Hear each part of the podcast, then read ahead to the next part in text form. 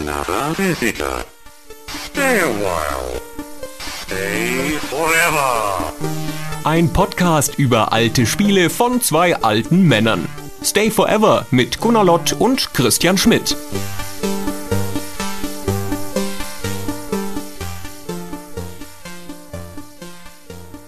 Hallo Christian. Hey Gunnar, hi.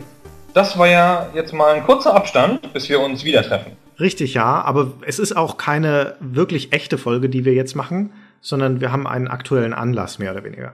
Genau, wir wollen kurz über eine Sache sprechen, die uns persönlich betrifft als Retro-Experten, ähm, weil nämlich eine totale Retro-Welle losgegangen ist auf einer Plattform namens Kickstarter.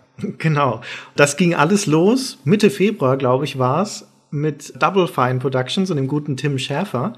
Das ist der Mann, der früher bei LucasArts gearbeitet hat und der dann das grandiose Psychonauts gemacht hat und das Brutal Legend und solche Dinge und der auf Kickstarter eine Aufforderung an die Community geschrieben hat, er möchte ein neues Adventure-Spiel machen, aber er kriegt das nicht finanziert. Die Leute sollen ihm doch Geld dafür geben. Und das war sehr lustig gemacht von Tim Schafer. Das hat bestimmt auch jeder der Hörer hier irgendwie mitgekriegt oder gehört. Man hat es einfach Double Fine Adventure genannt, nicht spezifiziert, was genau, außer dass es ein Adventure sein soll. Und hat auch um eine vergleichsweise bescheidene Summe gefragt. Ich finde 400.000 Dollar ist für eine Spielentwicklung nicht so viel. Und dann ging es los. Dann hatte am Ende, als das nach einem Monat abgelaufen war, diese Spendenphase über drei Millionen Dollar beisammen gehabt. Genau, 3,3 Millionen. Ich habe auch gespendet. Ich nicht. Ich war zu spät dran. Echt? Ich habe 15 Dollar gespendet, ungefähr das, was ich brauche, um das Spiel hinterher zu kriegen. Das ist sehr Und, vernünftig, ja. So, aber das war ja alles erst der Anfang. Dann kam Brian Fargo hinterher und hat angekündigt, Wasteland 2 machen zu wollen. Und der wollte nun gleich 900.000 Dollar haben, weil Wasteland 2 ist auch kein Adventure, sondern ein Rollenspiel. Und Wasteland 2 ist der Nachfolger von Wasteland 1, logischerweise. Das Spiel ist von 1984. Nee. Ach, fuck. Ähm, 89, glaube ich. 91, ja gut, aber gut. Jeder, jeder gute Kanonier hat einen Fuß vor und einen hinter das Ziel. Also das nächste, was ich gesagt hätte, wäre 89. Genau. Ich habe es irgendwie schwarz-weiß in Erinnerung, lustigerweise, aber das ist es natürlich, glaube ich, nicht. Nee, aber nah dran. Damals ja. hatte man, keine Ahnung, 16 Farben. Und ähm, dazu hat es nie einen Nachfolger gegeben, der so hieß. In Wirklichkeit waren die Fallout-Spiele ja Nachfolger im Geiste. Genau.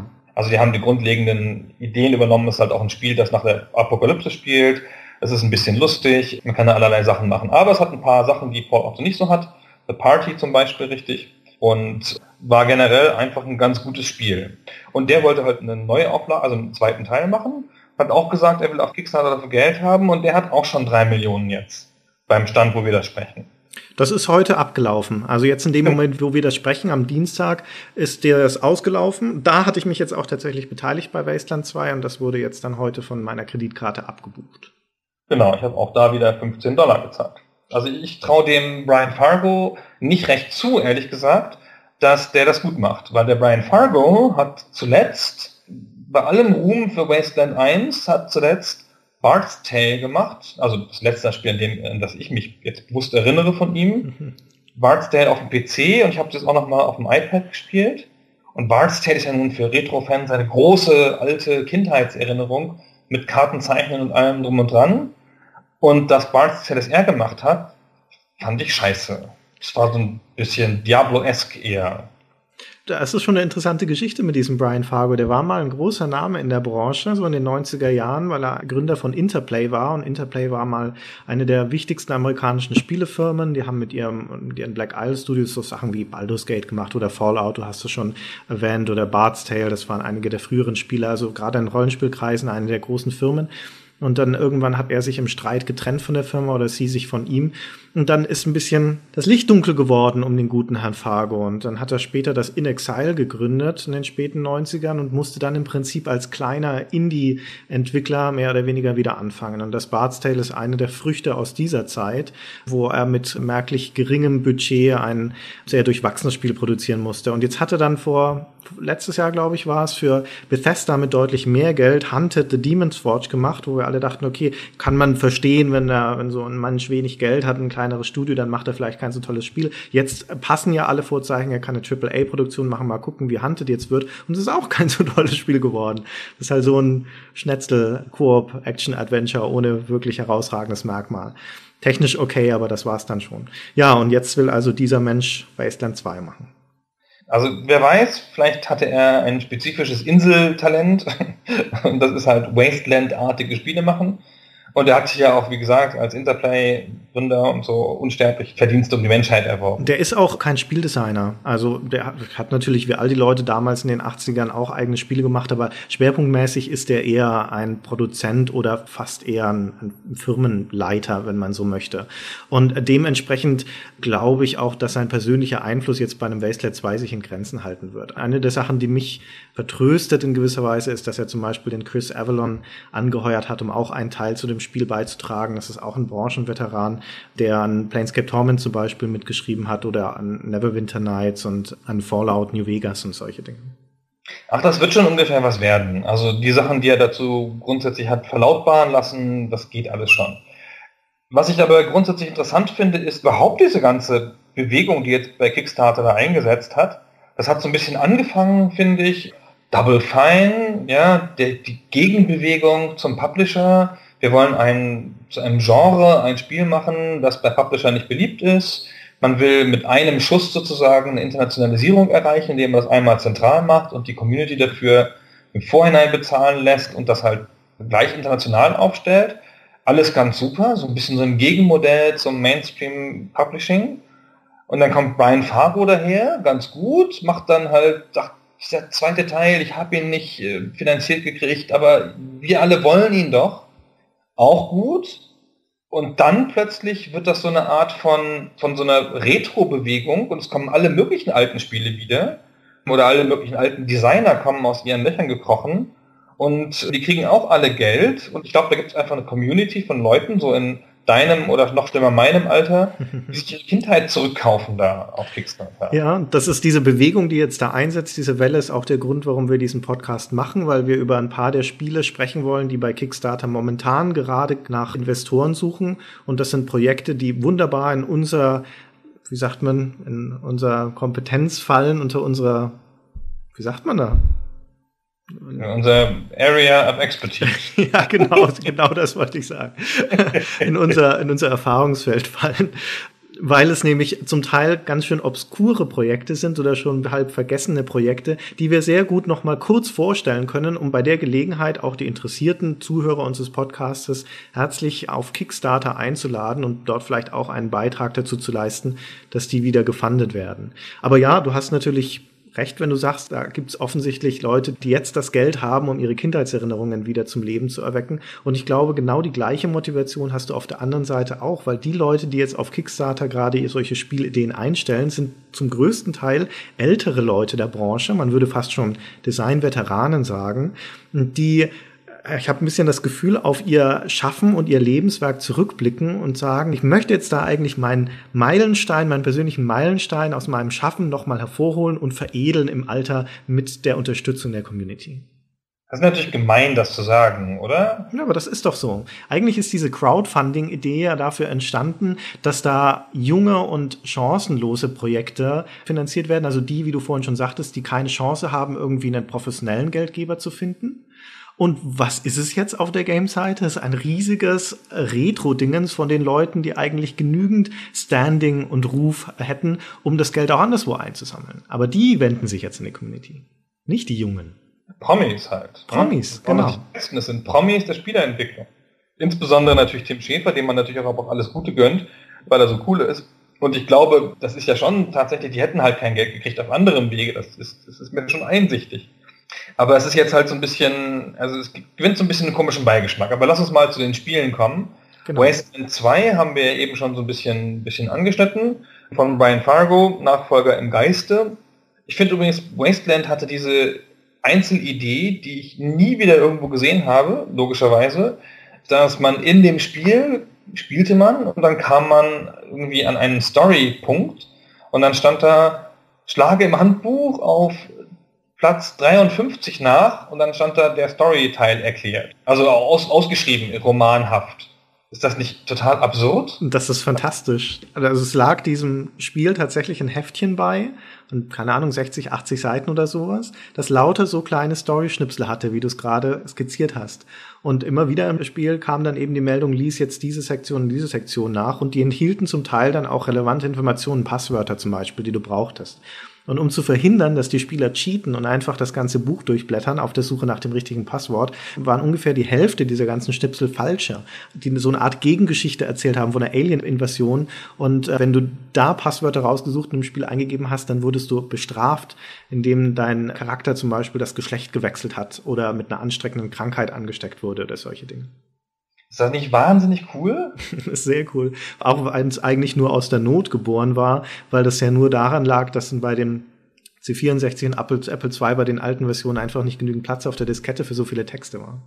War das so? Ich dachte, das wäre eine Art, Art Raubkopiermaßnahme gewesen. Ja, wahrscheinlich war es eine angenehme Mischung aus beiden, aber das, wenn du den Text so zusammennimmst aus diesem Büchlein, dann ist das schon ordentlich viel. Stimmt, für so ein Spiel vor allen Dingen.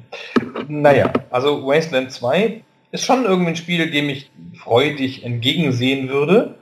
Wie gesagt, partybasiertes Rollenspiel, 2D statt dem modernen 3D, tiefes Gameplay, bin mal gespannt. Also es war für die Generation vor Fallout, also eher deine Generation. Für mich war in dem Bereich auch Fallout eher das Erweckungserlebnis. Ich hatte Wasteland, dann habe ich es erst viel später nachgeholt. War das eine Rollenspiel-Offenbarung, weil es eigentlich das erste oder eines der ersten Spiele war, die dieses postapokalyptische Szenario populär gemacht hat. Also sonst klassische Rollenspielwelt halt Tolkien, Fantasy, Orks und Elfen und sowas. Und vielleicht nochmal irgendwo Sci-Fi zwischendrin. Aber dass du so eine zerstörte Welt hast mit Mutanten und mit zerstörten Städten und dann diesen ganzen sich bekriegenden Fraktionen, gleichzeitig auch noch ein bisschen dieses Kybernetische mit Robotern etc., was da ja auch eine Rolle gespielt hat, das war vom Szenario her sehr neu, sehr anders und sehr faszinierend. Kommen wir zum nächsten Spiel. Genau, es gibt ja noch mehr Projekte. Noch einen äh, Veteranen nehmen wir Allo. Der macht auch gerade auf Kickstarter ein Projekt. Allo ist ja ein total netter Mensch. Ähm, ja. Ich hatte mal mit dem ein Interview für eine, wie hieß denn die Rubrik bei GameStar, wo wir so alte Helden vorgestellt haben? GameStars. GameStars, genau, logischerweise. Und da habe ich mich mit ihm in einem Biergarten getroffen und ihn da, ihm da die Fragen gestellt. Und dann hat er mir tief in die Augen geschaut, über das Bierglas hinweg und hat gesagt, Gunnar, make me look smart, please. Und das fand ich sehr nett. hat, hat, hat auch die Machtposition gleich sehr klargestellt, hat mich sehr geschmeichelt gefühlt. Und dann haben wir ein sehr nettes Gespräch geführt über Gott und die Welt. Und der hat dann das Textline, habe ich ihm dann übersetzt, privat sozusagen, das da rauskam. Das war ja nur auf Deutsch in der GameStar und hatte das Ewigkeiten unter Namensnennung von mir auf seiner Webseite gehabt. Mhm. Was ich ganz nett fand. Also netter, netter Herr. Und aber da sind wir jetzt so ein bisschen bei der, wie ich finde, ein bisschen Perversion der Kickstarter-Idee. Ja, wir erinnern uns, Double Fine, neues Spiel, Brian Fargo, Nachfolger im Geiste. Hello kommt daher und möchte einfach nochmal Larry 1 auflegen. Also ein Remake machen von einem meiner bescheidenen Meinung nach schon mal nicht so wahnsinnig guten Spiel. Von dem es sowieso schon ein offizielles Remake gab von Sierra, das dann 91, glaube ich, rauskam, also fünf Jahre nach dem Original. Und das war es inzwischen ja schon die, der zweite oder dritte Neuauflageversuch. Da gab es ja vor ein paar Jahren schon mal den Versuch, mit irgendeinem Indie-Studio das Spiel neu aufzulegen, das dann gescheitert ist. Ich verstehe das auch gar nicht. Also ich verstehe die ganze Faszination der Larry-Serie schon kaum das ist mir vielleicht nicht gegeben. Aber wie so viele Sachen mit Pubertätshumor sind die doch in den 80ern geblieben. Also man guckt hier jetzt auch nicht die Filme nochmal und so. Also ich habe immer das Gefühl, die 80er waren eine infantile Zeit. Vielleicht liegt es auch daran, dass ich damals jung war und die deswegen als infantil empfinde. Aber ich denke doch, irgendwie ist es gut damit. Ja, das ist halt ein, ein Spiel für diese Zeit gewesen. Das hat diesen, den Humor dieser Zeit auch dieses ganze Sexualisierte von Larry Laffer, der ein Frauenheld ist, das ist doch auch jetzt irgendwie durch im Jahr 2012. Das ist ja an sich schon aus der Zeit gefallener Held. Ich habe in den 80er Jahren schon nicht mehr verstanden, warum der einen weißen Anzug anhat, weil das schon damals eine Hommage oder so eine Persiflage der 70er Jahre war, aber das war halt einfach vor meiner Zeit. Und heute passt es natürlich überhaupt nicht mehr, auch mit diesem sehr plumpen, schlüpfrigen, sexistischen Humor. Aber man darf halt nicht vergessen, das ist ein Spiel, das sich ganz klar an eine Zielgruppe orientiert, die nichts mit dem Modernen am Hut hat. Ich meine, das ist ein Adventure. Das ist ja an sich schon ein Genre, das eine Retro-Zielgruppe hat. Auf der anderen Seite ist das, glaube ich, von Allo so ein bisschen küchenpsychologisch philosophiert, auch ein Versuch, sein Lebenswerk zu retten, weil die Serie, seit er nicht mehr daran beteiligt ist, seit dem siebten Teil ja noch ein bisschen weitergeführt wurde mit dem Magna Cum Laude und mit diesem komischen Teil, den Team 17 gemacht hat, weiß ich gerade den Namen gar nicht mehr, wo das sowieso schon schlüpfrige, aber ein, bisschen stilvolle der ursprünglichen Larry-Spiele dann vollends in so einen Penela- und College-Humor abgedriftet ist. Und ich glaube, das hat Allo mit großen Schmerzen verfolgt, wie da sein Geschöpf Larry behandelt wurde. Und ich glaube, da geht es auch ein bisschen um eine Geschichtsklitterung und Wiedergutmachung. Also so soll die Serie nicht enden. Oder das heißt, enden ist ja ein Remake, aber das soll halt nicht das letzte sein, was man von der Serie gehört hat. Sehe dir mit Grausen entgegen.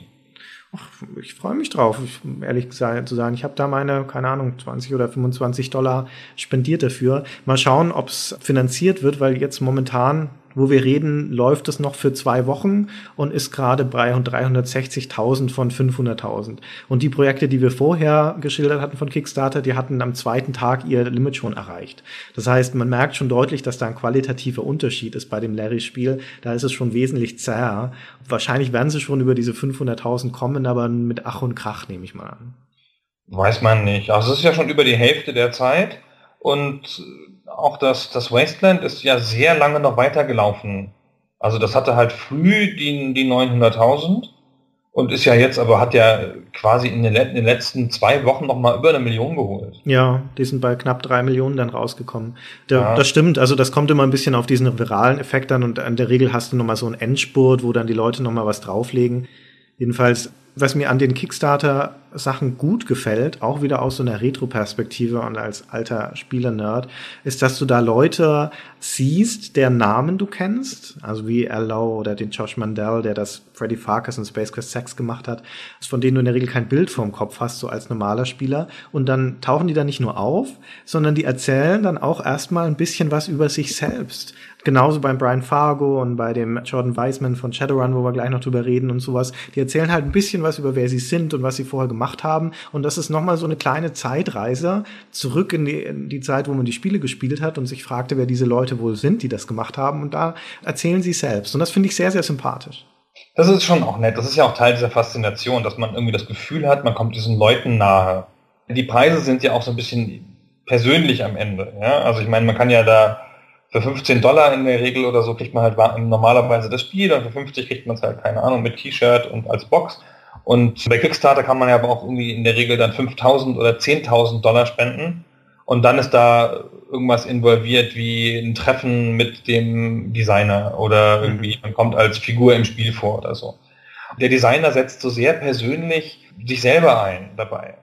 Deswegen funktionieren diese Promi-Geschichten auch so gut, weil wie du gerade sagtest, diese höheren Belohnungen, die du da bekommst, in der Regel auf Heldenverehrung hinauslaufen. Das Studio besichtigen, mit den Leuten quatschen und ein bisschen auch auf Eitelkeit. Meistens läuft es auch noch darauf hinaus, dass man im Spiel auf irgendeine Weise verewigt wird mit einer eigenen Figur, einem NPC, einem Bild oder sowas. Aber wenn du jetzt ein junger, unbekannter Mensch bist, der sein Projekt pushen möchte, dann kannst du noch so viele Einladungen ausschreiben. Dann interessiert halt die Leute nicht so sehr, mit dir irgendwie zu quatschen. Das ist gemein, oder? Ja, leider. Aber ich denke, vielleicht kriegt das dadurch so, ein, so, ein, so, eine Wucht, das ganze Kickstarter für Games-Ding. Vorher gab es ja nicht so viele Game-Finanzierungen über Kickstarter. Da war ja viel so kleine Sachen mit Filmen und überhaupt irgendwas. Und Stimmt. vielleicht kriegt das dadurch so eine Wucht, die dann neue Teams mitziehen kann. Oder originäre Marken oder sowas. Das ist ja nicht alles nur Retro. Eins der weiteren Projekte, die gerade auf Kickstarter laufen und die auch so einen Retro-Touch haben, ist das Shadowrun. Wir haben es ja gerade schon erwähnt. Shadowrun Returns heißt das. Und zumindest die PC-Spieler unter unseren Hörern werden wahrscheinlich gar nichts damit anfangen können, wie Shadowrun. Da gab es mal ein Spiel. Es sei denn, sie erinnern sich noch an dieses schreckliche Spiel, das Microsoft rausgebracht hat, diesen Shooter von 2007. Aber da schaut natürlich niemand mit nostalgischer Verklärung drauf zurück, sondern es sind zwei noch ältere Titel aus den frühen 90er Jahren, 93 und 94, vom Super NES und vom Mega Drive. Hast du die gespielt, einen von den beiden? Den Mega Drive Titel habe ich gespielt. Ach schau, dann ergänzen wir uns gut, weil ich habe nur den Super NES-Titel gespielt. Ich glaube, die waren nahe identisch. Ja, ja. Kann mich aber auch fast nicht mehr erinnern. Das war so ein ganz typisches Rollenspiel wie zu der Zeit, aber halt ganz clever gemacht mit dem Shadowrun-Zeug drin. Und ich hatte Shadowrun gespielt früher als Pen-and-Paper-Rollenspieler. Mhm. Das Shadowrun ist ein sehr faszinierendes Szenario, finde ich. Die Super NES-Titel und der Mega Drive-Titel gelten beide als so Klassiker in diesem gerade Konsolen-Rollenspielbereich, westlichen Konsolen-Rollenspielbereich, waren beides amerikanische Spiele, wenn ich es richtig im Kopf habe. Und die waren auch so konsolentypisch eher auf Echtzeit angelegt. Also du hattest, waren so fast, möchte man sagen, Action-Rollenspiele, die in Echtzeit abliefen, was ja gerade zu der Zeit, äh, gerade auf dem PC und auf den Heimcomputern noch nicht gang und gäbe war. Dementsprechend war die Spielerfahrung auch ganz interessant. Und dieses Shadowrun ist auch so eine Art postapokalyptisches Szenario, aber es ist ein sehr wilder Mix aus Science Fiction, Fantasy, Cyberpunk und so einem Urban-Szenario, wo du also hauptsächlich in Großstädten spielt, die dann aber so Blade Runner-artig zerstört sind und düster. Und dann haben die Leute wie bei Neuromancer, also diese Cyberpunk-mäßige Implantate und können sich in Cyberspace einhacken. Und es gibt aber Elfen, Orks und Drachen. Und Trolle. Großartig. ich fand das Szenario schon damals immer ein bisschen over the top. Das war mir alles ein bisschen viel. Und fand das alles sehr herbeigewirkt. Und habe das auch als Pen and Paper nicht so gern gespielt. Aber es war halt so ein Szenario, das man eigentlich ganz nett lesen konnte. Ich habe halt immer die Bücher relativ gern gelesen dazu. Und, das, und beim Rollenspiel passte das alles ganz gut. Das hat sich angenehm abgehoben von der relativ Standard-Rollenspiel-Szenarien, Fantasy und sowas durch seine Machart und auch im Skillsystem, weil das, weil du dieses sehr herkömmliche klassenbasierte D&D-artige Spielsystem in den meisten Rollenspielen hattest, wo du halt den Krieger spielst oder den Magier und das Shadowrun hat seiner Natur nach ein skillbasiertes System, also ist erstmal offen und du kannst selbst entscheiden, wie du deinen Charakter spezialisierst oder ob du einen vollkommenen Allrounder machst oder wie auch immer. Und es war mir schon immer sehr sympathisch, sowas zu können. Ich finde es ja ganz interessant, dass das Original Shadowrun zurückkommen soll, wo es ja gleichzeitig ein neues Shadowrun gibt, quasi. Das Online meinst du? Ja. Ja. Weiß jetzt nicht, wie nah das Online-Spiel dann am Original ist oder so, oder wie die das machen. ist ja eine deutsche Produktion, Shadowrun Online, aber ich finde, es ist, verliert so ein bisschen die Legitimation zu sagen, hey, wir brauchen da dringend ein altes Spiel nochmal, wenn es ja eine neue Version davon geben wird. Naja, die ist ja auch gerade erst in Entwicklung, das Shadowrun Online. Ich weiß ehrlich gesagt nicht, wie da die Lizenzgeschichte ist, aber diese Shadowrun Returns, das gerade auf Kickstarter läuft, das seinen Maßstab schon längst übertroffen hat, also die schon zweimal ihre Ziele erweitert haben, die sind jetzt bei 1,2 Millionen, glaube ich, gerade. Es wird also auf jeden Fall produziert das hat ja die Legitimation des originalen Shadowrun-Designers. Das ist dieser Jordan Weisman, der damals Fasa gegründet hat, die das Shadowrun rausgebracht haben, der das Shadowrun auch mitgeschrieben hat, also der das mit erfunden hat und der auch MechWarrior zum Beispiel die Spiele gemacht hat, der also auch nicht nur ein Veteran dieser Pen-and-Paper-Rollenspielszene ist, sondern auch noch ein Veteran der Computerspielszene der also schon ordentliche Vita hat und der jetzt dieses Studio Hairbrain Schemes gegründet hat, auch vor einiger Zeit, die dieses Shadowrun machen. Da ist halt wirklich die geballte Retro-Kompetenz vorhanden und dem würde ich durchaus zutrauen, da ein ordentliches, sehr, sehr cooles Spiel draus zu machen. Noch dazu, wo er halt auch wieder mit diesem Retro-Ansatz rangeht und sagt, wir machen kein dem modernen Zeitgeist untergeordnetes Spiel, sondern wir machen ein taktisches, storybasiertes, klassisches Rollenspiel das ist ja auch grundsätzlich nicht falsch. Also A, ist natürlich, ich finde halt Shadowrun ganz gut, okay, aber MacWarrior ist ja eine der größten Serien der Welt. Also insofern hat er da meinen gesamten Support und auch mein Geld. Übrigens ganz, ganz winziges Detail, ähm, Shadowrun Online und das neue Shadowrun von John Weisman, die werden irgendwie kooperieren. Haben die Deutschen bekannt gegeben und werden Crossovers vom einen Spiel in das andere erlauben. Das sei cool. zur Vollständigkeit angemerkt, wie immer das auszusehen hat, dann später. Super. Das deutsche Shadowrun Online, das von den Cliffhanger Productions gemacht wird, die machen ja auch Crowdfunding. Hast du das mitbekommen? Nur halt nicht auf Kickstarter, sondern die haben sich weiß nicht, was sich der Jan Wagner gedacht hat, aber wahrscheinlich, naja, komm, da zapfen wir unsere Community auch mal an hier in Deutschland. Die haben auf ihrer, oder international, die haben auf ihrer Webseite ihr eigenes privates Crowdfunding-Programm, wo du aber auch Geld spenden kannst und dann so Belohnungsebenen hast, die du dafür einsammelst. Ja, da verstehe ich nicht, aber gut, darüber müssen wir jetzt ja nicht reden an dieser Stelle, aber wenn es schon so eine Plattform gibt, wo man Aufmerksamkeit kriegt, warum macht man das denn unter Ausschluss der Öffentlichkeit auf seiner eigenen Webseite nochmal? Ja, wahrscheinlich, weil sie nicht konkurrieren wollten mit dem Shadowrun, das da gerade läuft, was ich gut nachvollziehen kann. Ja, gut, aber weiß ich auch nicht. Dann müsste man es irgendwie anders machen. Keine Ahnung. Aber ich fand das, fand das sehr interessanten Beleg dafür, dass die Idee überspringt und dass es nicht zwangsläufig an diese Plattform gebunden ist, sondern dass es da ein Projekt gibt, das das auch einfach mal so versucht. Ich glaube nicht, dass es von großem Erfolg gekrönt sein wird, weil halt so ein bisschen der virale Effekt und die Aufmerksamkeit der Plattform fehlt. Aber cool, dass sie es probieren. Das ist ganz nett, das stimmt schon. Also es wird ja auch noch weitere Plattformen geben und es gibt ja auch noch andere Wege, Crowdfunding zu machen und so. Große Projekte können das auch immer so. Das ist halt nur Cliffhanger aus Deutschland ist halt vielleicht ein bisschen klein dafür. Nun gut, Shadowrun. Was ist das nächste in der Liste? Die gute Jane Jensen, noch eine Veteranin der Spieleszene, ist jetzt auch auf Kickstarter. Genau, Jane Jensen kennt sicherlich jeder. Die hat mal mitgearbeitet an King's Quest 6 und ist aber bekannt geworden für ein Spiel, das Gabriel Knight heißt. Und das sind Adventures, also eine Adventure-Designerin und eine Autorin. Die ist verheiratet mit einem Robert Holmes übrigens, der Musik macht für Spiele, unter anderem auch für Gabriel Knight. Gabriel Knight gab es drei Teile. Genau. Der zweite war der bekannte, weil der in München spielte oder um München herum, jedenfalls in Deutschland. Mhm. Und deswegen von der deutschen Presse aus vielerlei Gründen sehr freundlich besprochen wurde immer. Dabei war das als Spiel, finde ich, gar nicht so überzeugend. Ich habe mir schon große Diskussionen mit Leuten geliefert, die das für eins der besten Adventures und einen der besten interaktiven Filme aller Zeiten halten. Dabei ist es ein schwer zu ertragendes Spiel in seiner Behäbigkeit und in seiner Unlogik. Ja, dem habe ich wenig hinzuzufügen. Ich finde ja das ganze abgefilmte, schauspielerhafte fast nie gut. Also hat auch da, finde ich, nicht so besonders gut funktioniert. Aber es war halt auch einfach als Adventure nichts Besonderes so. Es hat halt so einen leichten, also war so ein leichtes Horrorspiel, also jetzt nicht so mit ganz böse und viel Blut fließt, sondern so, uh, ein Werwolf, uh, ein Geist-Spiel, aber halt auch nichts Besonderes. So. Die Jane Jensen hat trotzdem einen guten Ruf bis heute in der Branche als eine sehr gewissenhafte Rechercheurin und deren Geschichten sind in der Regel immer so, gehen ins mythologische, fantastische, mystische, haben aber in der Regel immer eine gut fundierte und recherchierte Grundlage.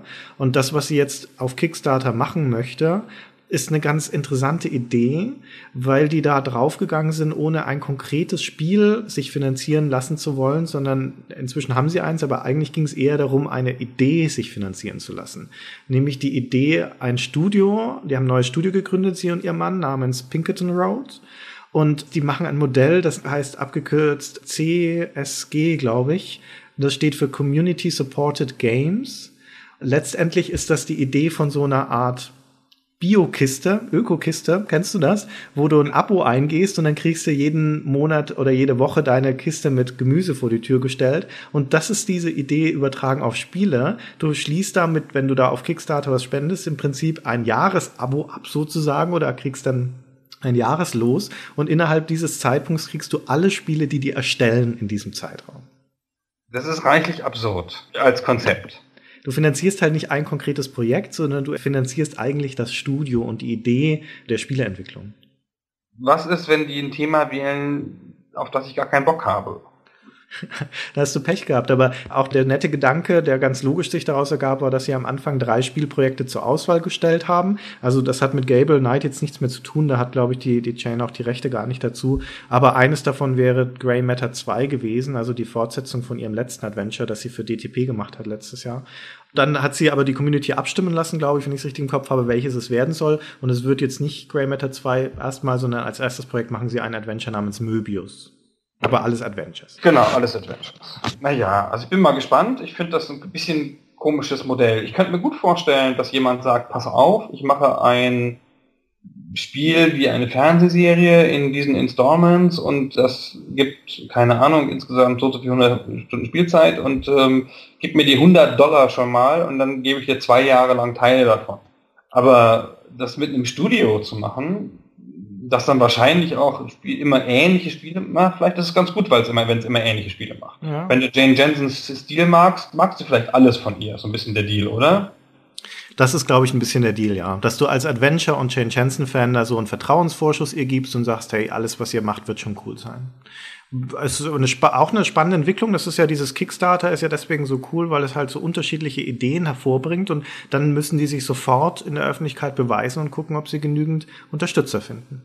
Aber das, was du gerade gesagt hast mit diesem episodenartigen äh, Release, das bringt uns dann gleich zum nächsten Projekt auf Kickstarter und da wird es jetzt tatsächlich ein bisschen sehr staubig und retroartig. Es gibt nämlich ein Kickstarter-Projekt Sherlock Holmes Consulting Detective zurückzubringen. Und das war eine Serie von auch interaktiven Film-Adventures von Anfang der 90er. Da gab es drei Ausgaben davon, von 91 bis 93. Die stammten von einer Firma namens ICOM und die wiederum haben so ein bisschen den Ruhm, den Claim to Fame, dass sie die Pioniere des Point-and-Click-Adventures waren. Das sagt man ja so. Normalerweise ist das Maniac Mansion das erste klassische, moderne Point-and-Click-Adventure aber es gab auf dem Mac schon eine Reihe der Déjà-vu-Spiele und noch zwei, drei andere die von Icon kamen, zu einer Zeit, wo wir auf dem C64 nichts anderes als Joystick und Tastatur hatten. Und der Mac hatte da schon ein, eine moderne technische Neuerung namens Maus und damit konnte man diese Spiele steuern. Und diese gleiche Firma hat dann also fast zehn Jahre später diese interaktiven Adventures gemacht, wo du Sherlock Holmes spielst, der einzelnen Fällen nachgeht, indem er Leute verhört und, und Indizien wälzt und alle relevanten Sachen werden dann immer mit so Einspielern aus Filmen dargestellt. Also ja, klassisch, klassisch interaktiver Film, aber ein bisschen komplexer dadurch, dass du wirklich Fälle löst. Die waren ungefähr 30 Minuten Videosequenz pro Fall und in jeder dieser drei Ausgaben, die erschienen ist, waren immer drei Fälle zusammengefasst. Und die wollen jetzt das im Prinzip, das war der, der David Marsh, der da damals federführend war, der hat die Rechte daran wohl zurückgekauft oder besitzt sie noch und möchte jetzt diese einzelnen Fälle als einzelne Episoden auf dem iPad rausbringen. Ich glaube auch auf, auf PC und anderen Plattformen, aber ihre Hauptplattform ist erstmal mobil, also Pad. Und das machen die so oder so, aber sie wollen halt jetzt von der Community noch Geld dafür einsammeln, A, um das schneller machen zu können, das zu remastern, weil natürlich war die Auflösung von diesen Videos 1991, waren frühe CD-Spieler auch ganz schrecklich. Und jetzt also das in HD-Qualität nochmal neu rausbringen und zum anderen wollen sie gerne noch einen neuen Fall dazu drehen. Und ich finde das super sympathisch, dieses Projekt, weil es halt auch so was Obskures ist. Das kennt kaum jemand, diese Dinge, aber ich mag das. Und ich hoffe, sie kommen auf die 55.000 Dollar, die sie brauchen. Sie haben noch 20 Tage und sind erst bei 13.000. Also die Hände zittern mir ein bisschen. Mein Geld haben sie schon. Mal schauen, ob sie es schaffen. Kann mir das nicht vorstellen. Es passt nicht so richtig in die Zeit, finde ich. Naja, wenn du dir vorstellst, dass du auf deinem iPad dann das spielen kannst in Ruhe, das taugt dir ganz gut die Touchsteuerung für diese Point-and-Click-Sachen. Und erstens sind sie damals nicht so billig gedreht worden wie viele interaktive Filme, sondern die haben richtig, waren im Studio, haben Kulissen gebaut, hatten vorzeigbare Schauspieler. Es hatte so ein bisschen einen schrägen Touch. Also obwohl das eine amerikanische Produktion war, alles mit englischen Akzenten natürlich und so ein bisschen exzentrische Typen, die da auftauchen. Also hatte auch einen leicht humoresken Anflug. Kann ich mir super vorstellen, das nochmal zu spielen. Auf dem iPhone. Ja, vielleicht nicht auf dem iPhone, aber auf dem Tablet. Auf dem Tablet, ja. Also das ist das Tablet, ja und, ja. und nicht iPhone und. Sie schreiben Mobile. Wie ich das gelesen habe, ist es iOS oder Android. Mhm. Und damit ist ja grundsätzlich erstmal das iPhone gemeint. Sonst müsste man es ja aktiv ausschließen. Stimmt. Ja, also, naja, weiß ich nicht, ob mich das dann so rockt. Andererseits, also äh, diese geschauspielerten Fälle nochmal zu sehen, das wäre mir auch schon vielleicht eine Mark wert. Das ist in der Tat ganz lustig. Ja, es kommt halt darauf an, was die dann kosten letztendlich, aber ich krieg's ja sowieso umsonst, wenn das finanziert wird, weil das halt eine der Belohnungen ist, wenn du da Geld gibst. Ja, also du kannst, den, der niedrigste Pledge ist 9 Dollar, das sind ja irgendwie, keine Ahnung, 7 Euro oder so. Und dafür kriegst du ja dann schon alle neun erstmal. Genau. Also ja. wie gesagt, so wie ich das verstanden habe, machen die das eh, die auf, zu remastern, auf das iPad zu bringen. Und dieses Geld ist halt im Wesentlichen dann auch dafür, um eine neue Episode zu drehen zu können. Aber in elf Tagen schaffen die die 40.000 nicht mehr, Christian, ich sag's dir. 20 Tage haben sie noch. Also wenn, wenn, die, wenn dieser Podcast veröffentlicht ist, sind es vielleicht nur noch elf, aber von jetzt ab sind es noch 20. Nee, jetzt, wo wir sprechen, sind es noch elf.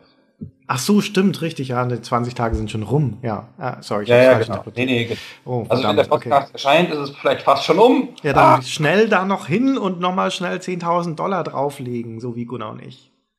genau. genau. Ja, Genau. Also, Christian, du siehst, wenn wir das wirklich empfehlen wollen, muss, muss der Podcast schnell geschnitten werden und es ist vorbei. ja, wir, wir schauen mal, was geht.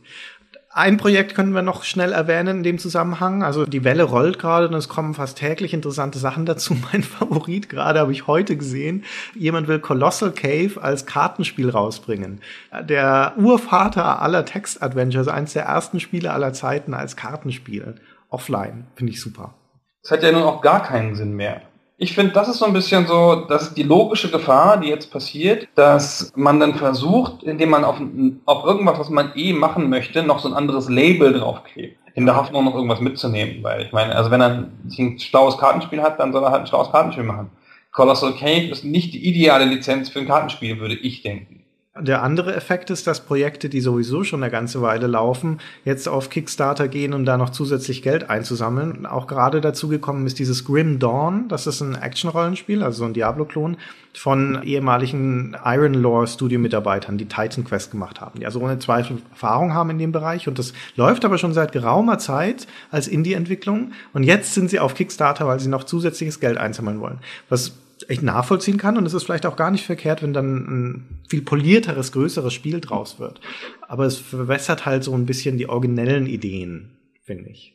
Ja, ach, grundsätzlich ist es selbst, wenn dadurch dasselbe Spiel rauskommt und sie haben aber dadurch eine andere Art von Finanzierung gefunden und mussten nicht Privatkredite aufnehmen oder sowas, ist das ja auch schon okay. Ja. Ich finde, das ganze Modell, wir sagten es ja schon, ist halt grundsätzlich sehr sympathisch. Stimmt. Aber man muss natürlich auch sagen, es setzt halt auf, ich habe jetzt die Zahlen nicht so komplett mal so runtergerechnet, aber es setzt natürlich auf auf ein paar Irre. Also Was ja auch nicht unsympathisch ist. das ist ja auch nett, ja, aber ohne die paar Irren geht's dann halt wahrscheinlich auch nicht. Die Masse der kleinen Leute, die 5 Dollar spenden, sind natürlich wertvoll, aber den eigentlichen Schub geben tatsächlich die Leute, die so begeistert sind, dass sie bereit sind, da 1000 Dollar oder mehr auf einmal reinzustecken. ist halt wie bei uns im Free-to-Play-Business auch, die Rails, die Wale machen es aus. Ne? Die möchtest du haben. Genau, die individuelle Kaufkraftabschöpfung auf Kickstarter. Ich finde es ein bisschen befremdlich, weil da halt auch mal eben 8000 Dollar oder 10.000 Dollar aufgerufen werden für irgendwas, was jetzt so der Burner nicht ist. Ja, das ist halt ein Mäzensystem. Es gibt genügend Leute, die absurdeste Kunstprojekte oder Dokumentarfilme oder wie auch immer finanzieren. Warum soll da nicht mal jemand 10.000 Dollar in ein Spiel stecken? Ja, und das wird ja auch gemacht. Also wahrscheinlich auch ohne Reue von diesen Leuten dann, die das dann halt machen. Sicher, sie kriegen ja auch noch eine Gegenleistung dafür. Es ist ja, nicht mal nur das gute Gefühl, da was Unterstützenswertes unterstützt zu haben, sondern du kriegst ja konkret noch irgendwelche Geschichten raus. Wie zum Beispiel Okay. ein Abendessen. Hm, ja, so ein Abendessen mit Brian Fargo oder Tim Schäfer kann man schon mal machen, glaube ich. Ja. Das eine Spiel, das ich noch erwähnen wollte, äh, auch deswegen, weil wir jetzt noch nicht Gefahr laufen, dass das dann schon abgelaufen ist, wenn dieser Podcast erscheint, ist Tex Murphy, weil das läuft erst im Mai an, Mitte Mai, am 18. Mai. Die haben sie aber schon angekündigt. Und auch das ist wieder eine Adventure-Serie. Wie kommt das eigentlich, dass lauter Adventures da auf, auf Kickstarter bekommen? Ich glaube, weil Adventures halt ein Genre sind, das viele Leute noch mögen, also auch viele Designer noch mögen, das relativ einfach zu machen ist, ist vom ganzen Entwicklungsaufwand und vor allen Dingen vom Testing ziemlich einfach. Ja?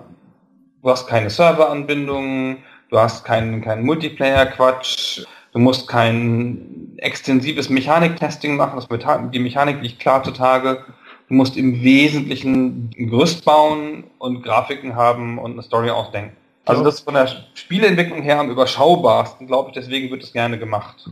Das stimmt, aber ich glaube, es kommt noch dazu, dass Adventures heutzutage ein subventioniertes Genre sind und dass du bei Adventures nicht wirklich die Hoffnung hegen kannst, dass das Einspielergebnis deine Entwicklungskosten am Ende deckt. Im Gegenteil, das Risiko ist, ist gigantisch, dass das nicht der Fall sein wird, wie wir bei vielen Adventures der letzten Jahre gesehen haben. Deswegen ist der so verlockend zu sagen, ich sammle das Geld schon vorher ein und um ehrlich zu sein, den Leuten, die jetzt ihre Adventures über Kickstarter finanziert bekommen, ich glaube, denen kann es egal sein, was sie hinterher damit noch einspielen. Ihre Entwicklungskosten sind so oder so gedeckt. Genau. Die Summen sind ja auch so berechnet, dass das die komplette Entwicklung deckt. Und man muss es ja sagen, realistisch, diese Spiele wären nicht finanziert worden. Ja, ne, das stimmt. ist ja auch, also das hat ja, hat ja, haben die ja ganz offen gesagt und das glaube ich auch voll.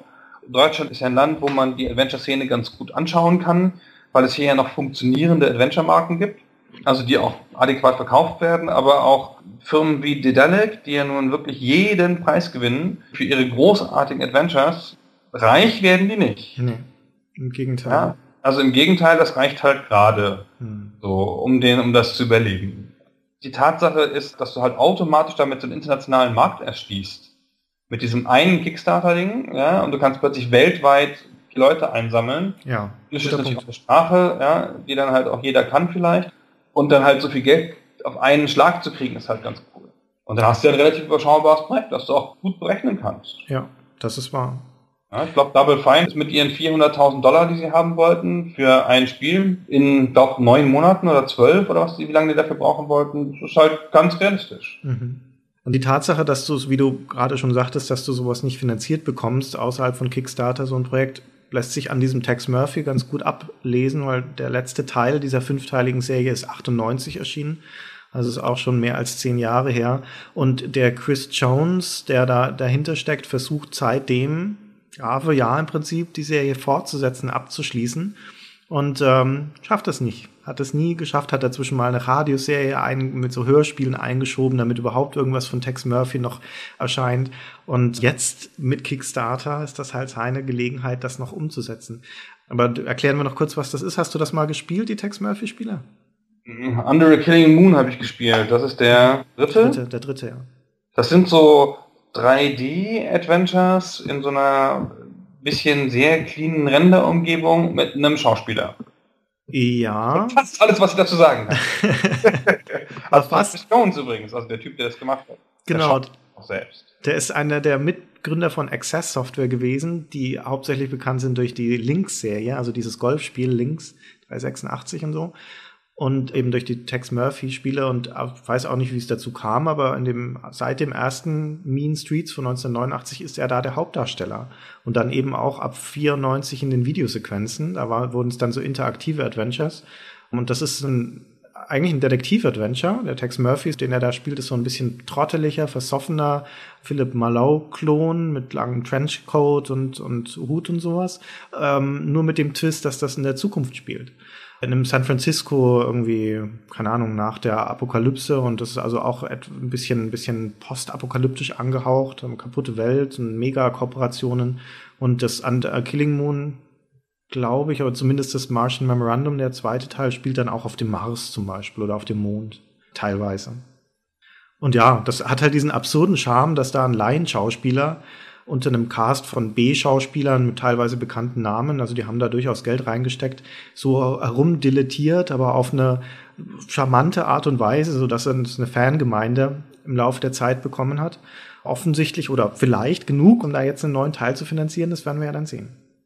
Also die waren schon nett. Ich fand die nicht schlecht. Also es hat nicht nur so komischen Zuguckscharm, sondern die waren auch nicht schlecht gemacht, so rätselmäßig. Ich fand die Steuerung mühsam. Aber ich habe nur, nur den dritten so richtig im Kopf. Die Steuerung war ein bisschen mühsam. Der dritte lief damals 94, als er erschien, furchtbar schlecht, weil der tatsächlich nicht nur diese Videos hatte, sondern auch in der 3D-Grafik. Also Doom kam 93 raus und 94 hatte der voll texturierte, polygonale 3D-Grafik für die Stadtviertel und sowas, durch die du dich bewegt hattest, das damals unfassbar eindrucksvoll aussah, aber nicht ums Verrecken flüssig funktioniert hat, weil es halt die, die Rechner in die Knie gezwungen hat.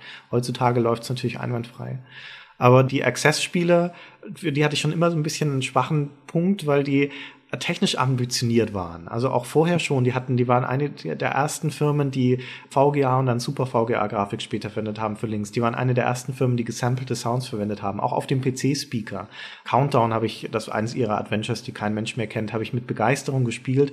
Und da hattest du ja ohne Soundkarte damals auf dem XT, weil du da vom PC-Speaker dann die Schreie und tatsächlich auch die paar Samples von Sprache, die drin waren, gehört hattest. War toll.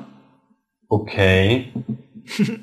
Also Tex Murphy war schon aufwendig und so. Also Ja. war ein großes, ein großes Spiel, auch ein teures Spiel und so. Das hat man eben auch durchaus angesehen bei aller Laienhaftigkeit des Hauptdarstellers. Die, der hat auch so schlecht nicht gespielt übrigens. Das Under a Killing Moon kam auf vier CDs zu einem Zeitpunkt, wo die CD gerade erst so im Greifen war. Und das Overseer das letzte Spiel, 1998, ich sagte schon, das kam mit einer DVD-Version beigelegt. 1998, wo wir in der Gamester-Redaktion froh darüber waren, dass wir gerade Internet bekommen hatten. Hatten wir da schon Internet, stimmt. 1998 hat die Gamester-Redaktion noch nicht mal E-Mail benutzt, ich weiß es noch. Stimmt, Jörg genau. Langer zu mir sagte, Gunnar, man muss mal in diese Redaktion E-Mail reinkriegen, die Leute gucken nicht da rein.